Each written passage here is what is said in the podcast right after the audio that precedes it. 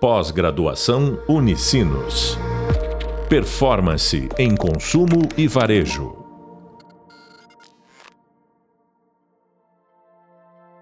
Olá, pessoal, sejam bem-vindos a mais um episódio do nosso podcast. Hoje teremos um convidado muito especial, Henrique Fitz. O assunto que abordaremos é de extrema importância para as empresas que desejam crescer e se destacar em meio a um mercado cada vez mais competitivo: o entendimento e cruzamento de dados de forma correta.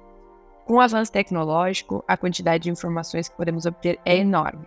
Porém, é preciso saber como utilizar esses dados de maneira estratégica para que possam ser transformados em ações que gerem resultados reais.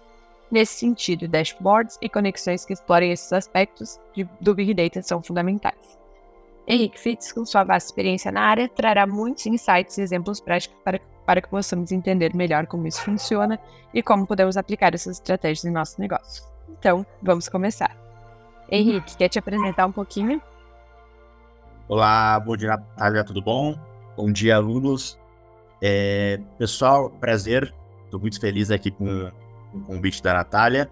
Eu sou o Henrique, uma breve introdução. Eu sou matemático de formação e ao longo aí da minha carreira eu tive experiência desde o setor financeiro até pelo varejo, área de consultoria e também empresas de tecnologia. Eu venho trabalhando já há alguns anos na área de analytics, né? Trabalhando muito forte com essa visão de insights, e como a Natália trouxe, a gente costuma extrair sempre dashboards. Eu tenho certeza que a nossa conversa hoje vai ser super bacana. Boa, obrigada, Henrique. E para a gente começar, então, é, acho que seria legal você comentar um pouquinho qual a importância do cruzamento de dados de forma correta para as empresas hoje nesse contexto. Legal, Natália. É, é, um, é um ponto super relevante este, porque algo que a gente ouve falar muito é na famosa cultura data-driven, tá? A gente sabe que hoje em dia falar em utilizar dados para tomada de decisão deixou de ser um diferencial e basicamente se tornou aí a premissa para o sucesso das empresas quando a gente fala em decisões estratégicas. Tá? O que, que é importante a gente ter muito claro?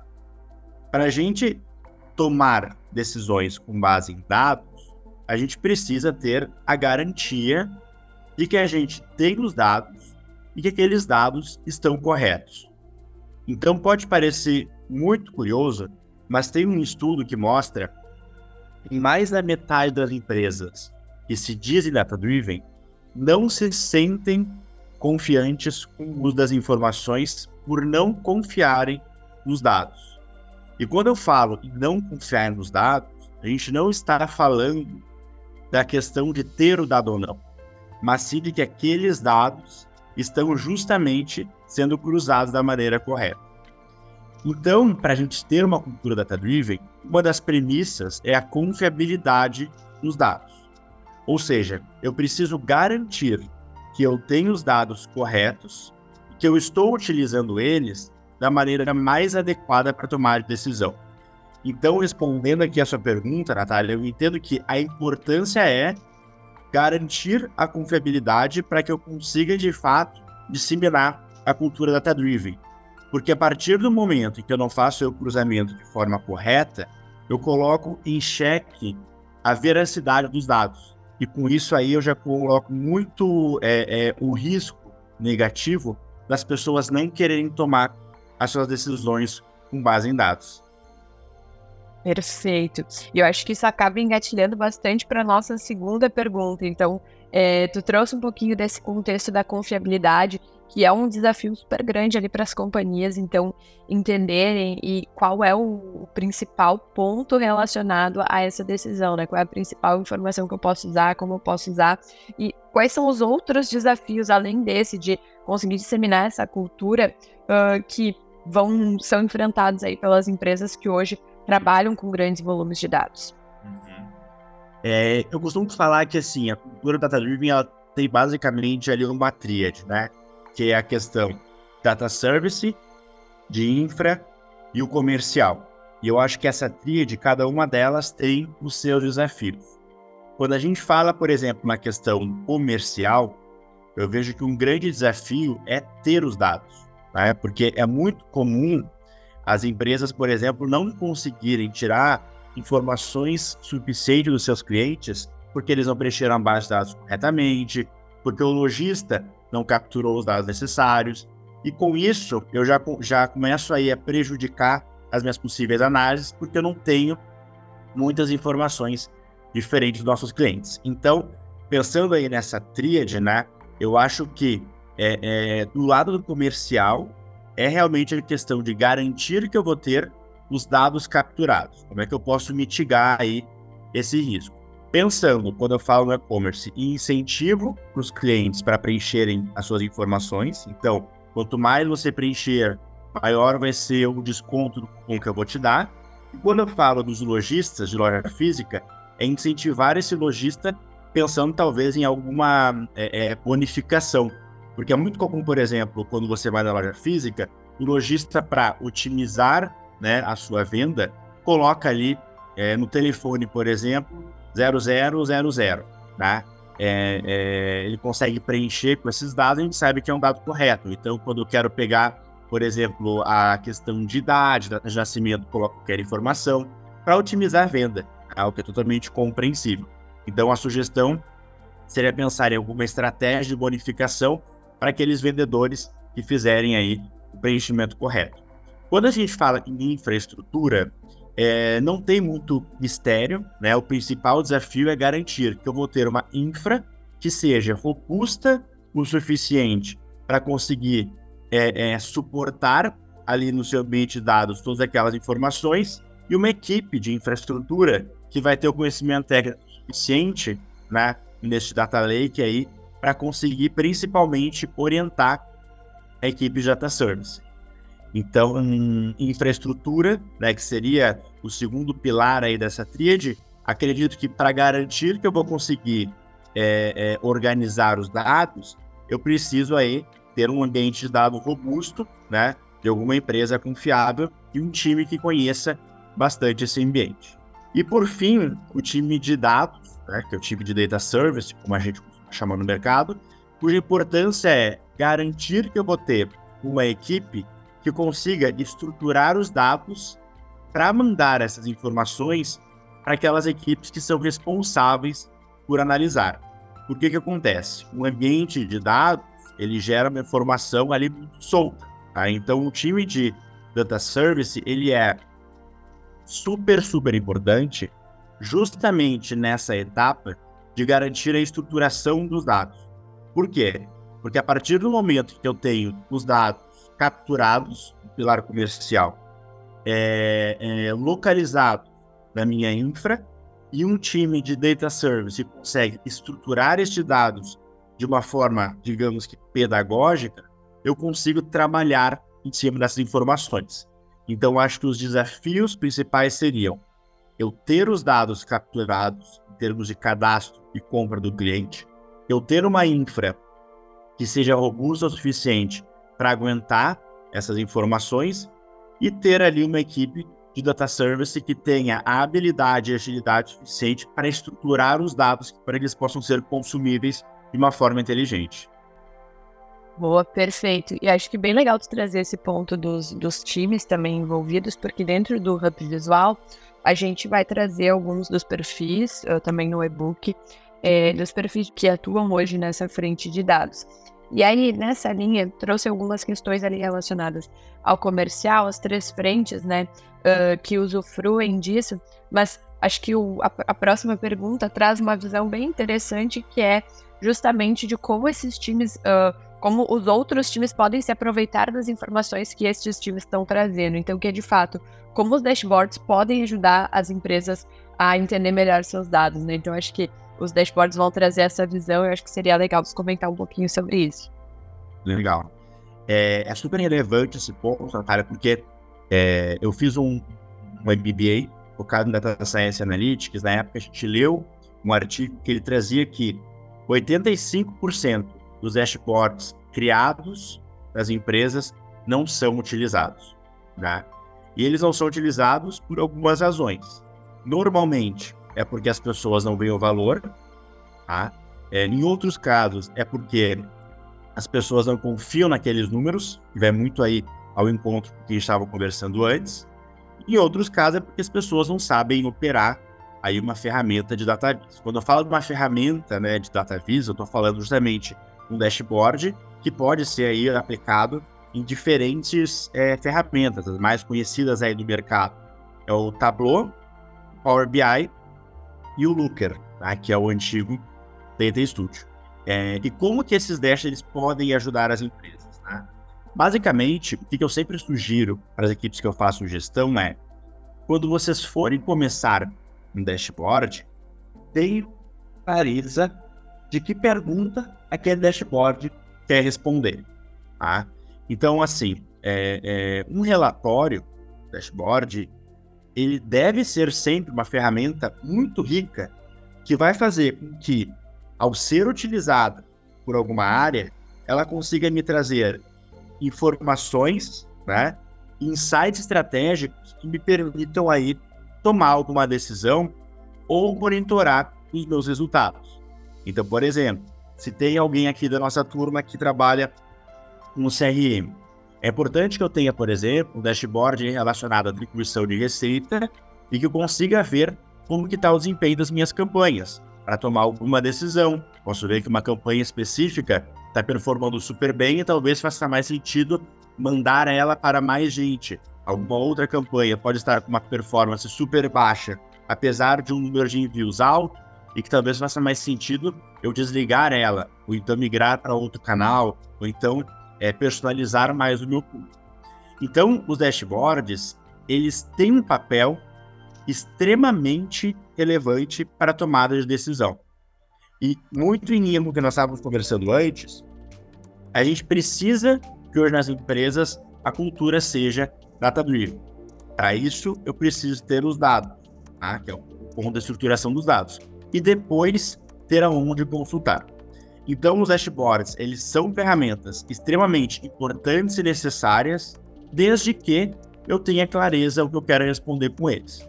Então, aqui, a minha sugestão para a turma é, quando vocês forem construir um dashboard, ou quando vocês forem solicitar, deixem muito claro, desde o ponto de partida, o que é que vocês querem responder. Quais são as informações que vocês vão ter lá, quais são os filtros que é importante ter, porque vocês precisam garantir desde o começo que ele vai ser útil.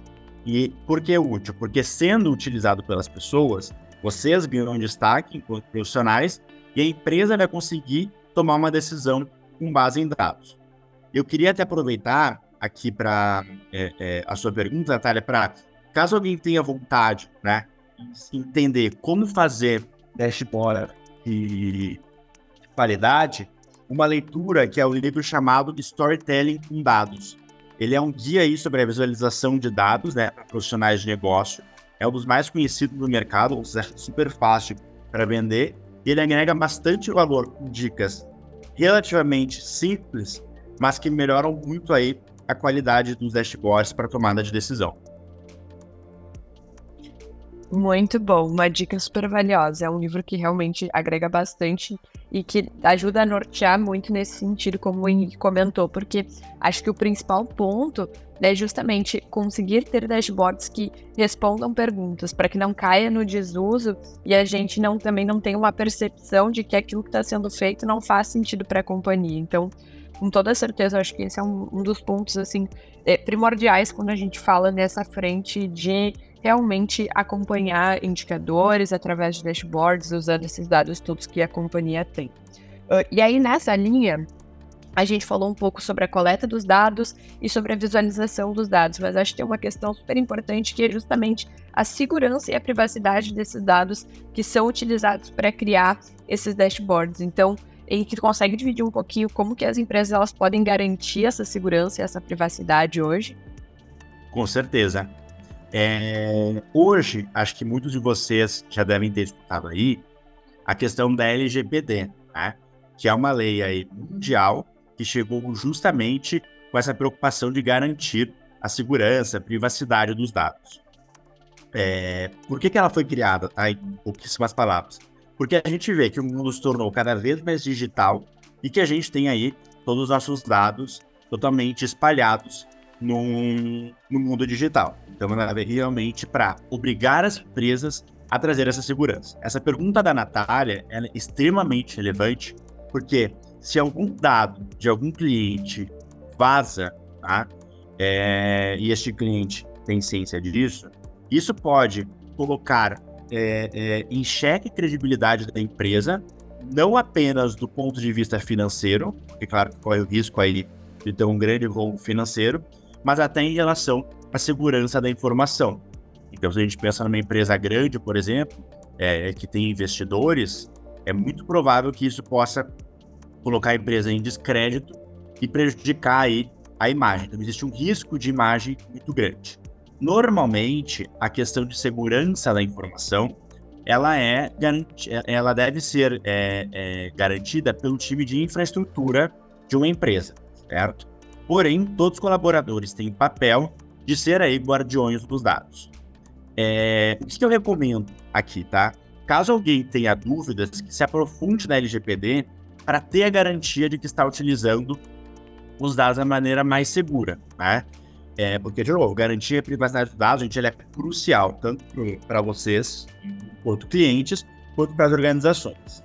Em um resumo, assim, a questão de prática seria a própria conscientização das pessoas, então, garantir treinamentos em que as pessoas vão ter a ciência dessa importância, políticas de, de privacidade, então é importante aí que o time de infra desenvolva, implemente políticas claras em relação à privacidade, é, o, ter um consentimento informado, então é, é, obter aí o consentimento explícito de todos os clientes é extremamente relevante, que é uma maneira também da empresa se proteger, e implementar aí medidas robustas de segurança da informação, como a questão de criptografia, controle de acesso, que você consiga aí proteger os dados contra acesso não autorizado, porque você sabe que hoje em dia os hackers estão a mil aí pelo, pelo mundo todo. Então, assim, é, é, existem muitas maneiras, mas eu focaria nessas como principais. Perfeito. E a gente falou bastante sobre é, coleta, sobre olhar para os dados que já existem, mas eu acho que tem uma frente da análise de dados hoje que é super forte, que é uma frente de análise preditiva, então de entender o que vem pela frente. E aí eu queria entender na tua visão, Henrique, como a análise preditiva pode ajudar as empresas a tomarem essas melhores decisões de negócio. Perfeito, bacana. É, o que, que é, né, uma análise preditiva? Quem, é no, quem não é do mundo da, da, da estatística, de CRM, às vezes não tem tão claro, né? Análise preditiva, ela é uma técnica estatística, certo? em que ela vai utilizar os dados históricos dos nossos clientes e modelos estatísticos para conseguir prever evento futuro ou tendência. Por isso que, voltando lá para o início aqui do nosso encontro, reforço a importância de ter dados confiáveis. Porque para você prever um evento futuro ou uma tendência, né, você precisa aí de dados. Então é uma abordagem que basicamente ela se baseia na ideia de que os padrões que foram identificados nos dados passados, eles vão ser aí, utilizados para fazer previsões sobre o que pode acontecer no futuro. Então, é, é, qual que é a importância disso? Porque com base nisso, você consegue desenhar campanhas mais personalizadas, saber qual é a melhor conversa para os diferentes grupos de clientes que vocês têm, criar clusters, criar grupos de clientes que você vai entender, olha, o grupo A, ele tem um comportamento que responde melhor a SMS em campanhas enviadas pela manhã. O grupo B responde melhor para campanhas enviadas por e-mail no período da noite. Então você consegue, identificando os padrões de comportamento de cada cliente seu, ter estratégias mais personalizadas que geram uma maior satisfação do seu cliente, maior, maior crescimento na sua base de clientes ativos e também aí mais receita para a empresa. Perfeito, muito obrigada, Henrique. Eu acho que é, a última, aí nos nossos últimos minutinhos, uh, antes de te agradecer por todo o conteúdo dividido, é só entender o que, que tu acha importante de dividir com quem está buscando aqui, que está nos escutando, é, buscando implementar uma cultura mais voltada para a utilização de dados na tomada de decisão no seu dia a dia. Legal. É, um ponto que parece trivial, mas que é importante, é a questão da resiliência, porque por mais que as pessoas falem muito em tomar decisões com base em dado, ainda existe muita resistência, principalmente quando os dados mostram algo diferente do que as pessoas acreditam, né? E eu acho que é questão de ir aos poucos aí disseminando essa cultura. Então, se vocês estão numa empresa que vocês entendem que ela não é orientada a dados ainda, proponham, por exemplo, um teste AB, que é algo pequeno em termos de custo e esforço, mas que vocês já conseguem ganhar é, é, algo muito significativo para a empresa. Proponham fazer um relatório, um dashboard, para que as pessoas comecem a entender que ter dados para tomar decisão pode facilitar muito a vida de todo mundo e gerar mais valor para a empresa e principalmente criar aliados. Que a partir do momento que vocês começam a disseminar essas pequenas ações e mostrar aí para poucas pessoas, vocês já conseguem pouco a pouco ir abraçando essa causa do data driven e mostrando o valor que uma empresa orientada a dados pode ter. Henrique, muito obrigada por todas as dicas. Eu acho que foi super rico para toda a turma e com certeza tem muita coisa para a gente levar para o nosso dia a dia desse papo aqui. Então, muito obrigada pela participação e turma, nós esperamos vocês no nosso podcast. Super obrigada por nos ouvirem até aqui. Pós-graduação Unicinos. Performance em consumo e varejo.